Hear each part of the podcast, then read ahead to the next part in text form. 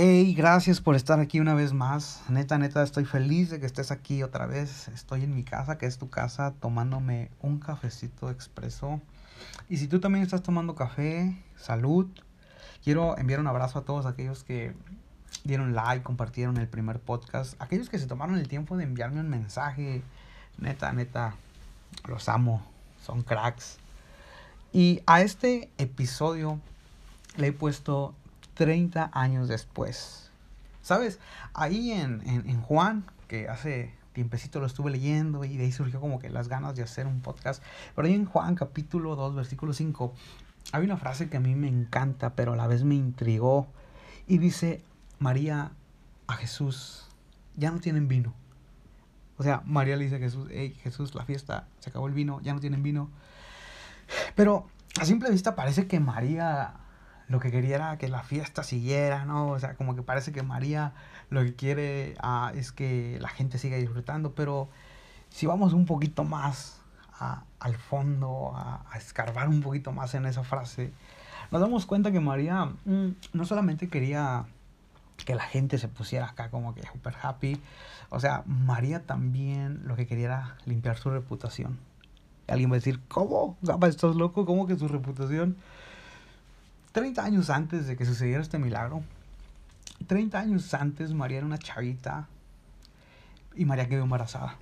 Y cualquiera podrá decir, Gama, eso es lo más normal del mundo, sí, pero estar embarazada sin casarte en una cultura judía, que es una cultura radical, machista, o sea, imagínate cuando María tuvo que ir con José y o sea, ellos estaban comprometidos, José era su, prometido, y María le dice a José, oye, eh, Pepe, baby, papi, o, sea, María, tuvo que preparar un camino, ¿no?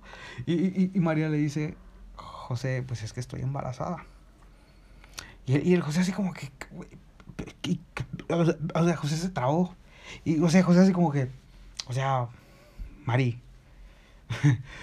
Pero, pero pues yo no, nada, o sea, ¿sí, me entienden? O sea, sea, así como que, María, o sea, María, yo a duras penas te doy un beso. Y, María así como que, José, pero es que es obra del Espíritu Santo. a mí me encanta algo de José, es que José dice, ok, María, creo en tus palabras, creo en el propósito que Dios ha puesto en ti, creo en el futuro que Dios ha puesto en ti. Dicho sea de paso, si estás buscando pareja, novio o novia, busca a alguien como José. alguien que crea en lo que dices, alguien que crea en el propósito que Dios ha puesto en ti y alguien que crea en el futuro que Dios tiene para ti. Cierro el paréntesis. Pero imagínate por un momento cuando María y José, ya con Jesús así como que en brazos, o quizá todavía en brazos, se le veía la pancita a María y como que van allá al, al, al centro comercial. En una sociedad, en una cultura tan machista, tan imponente como la judía, todos cuando veían pasar a José y a María como que todos se burlaban de María. Ahí va la mentirosa, tal vez decían. Ahí va la rollera. o sea, ahí va la que se inventó el rollo del espíritu. O sea, imagínate todo lo que María tuvo que vivir para llegar a un propósito.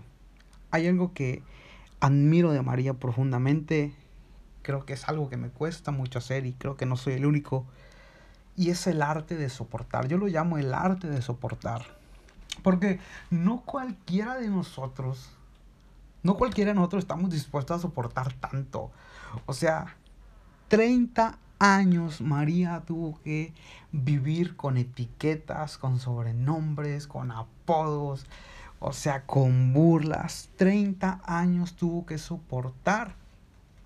Imagínate, imagínate el arte de soportar.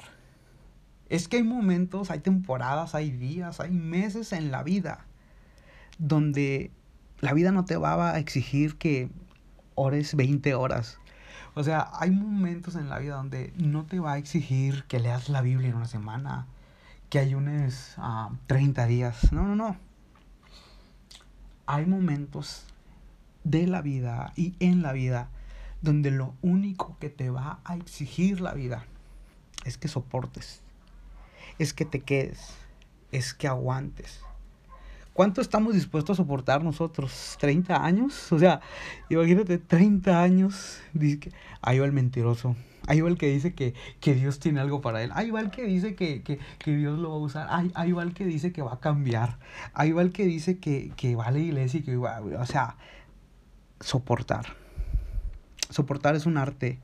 Pero soportar es un arte que tarde o temprano te ayuda a pintar los mejores cuadros de tu vida. Soportar es un arte que tarde o temprano te ayuda a tener las mejores pinturas de tu vida 30 años después. María dice, oye Jesús, ya no tienen vino y no crees que me estoy preocupando por ellos, ¿eh? Jesús, es momento de que mi reputación, de que mi nombre se vuelva a limpiar. Y Jesús convierte el agua en vino y ahora el nombre de María queda limpio, su reputación queda limpia. Toda la gente que le había dicho esto y lo otro y que María era esto, o sea, toda la gente se dio cuenta que lo que María había dicho 30 años antes, 30 años después, se dieron cuenta que era verdad. ¿Cuánto estás dispuesto a soportar? Por eso que Dios te dijo, por eso que quieres ver, por eso que quieres hacer. ¿Estás dispuesto a soportar? A mí me encantaría inspirar a alguien, motivar a alguien a soportar. Y recuerda, hay momentos de la vida donde la vida no te va a pedir otra cosa más que soportar. Bendiciones, nos vemos la próxima.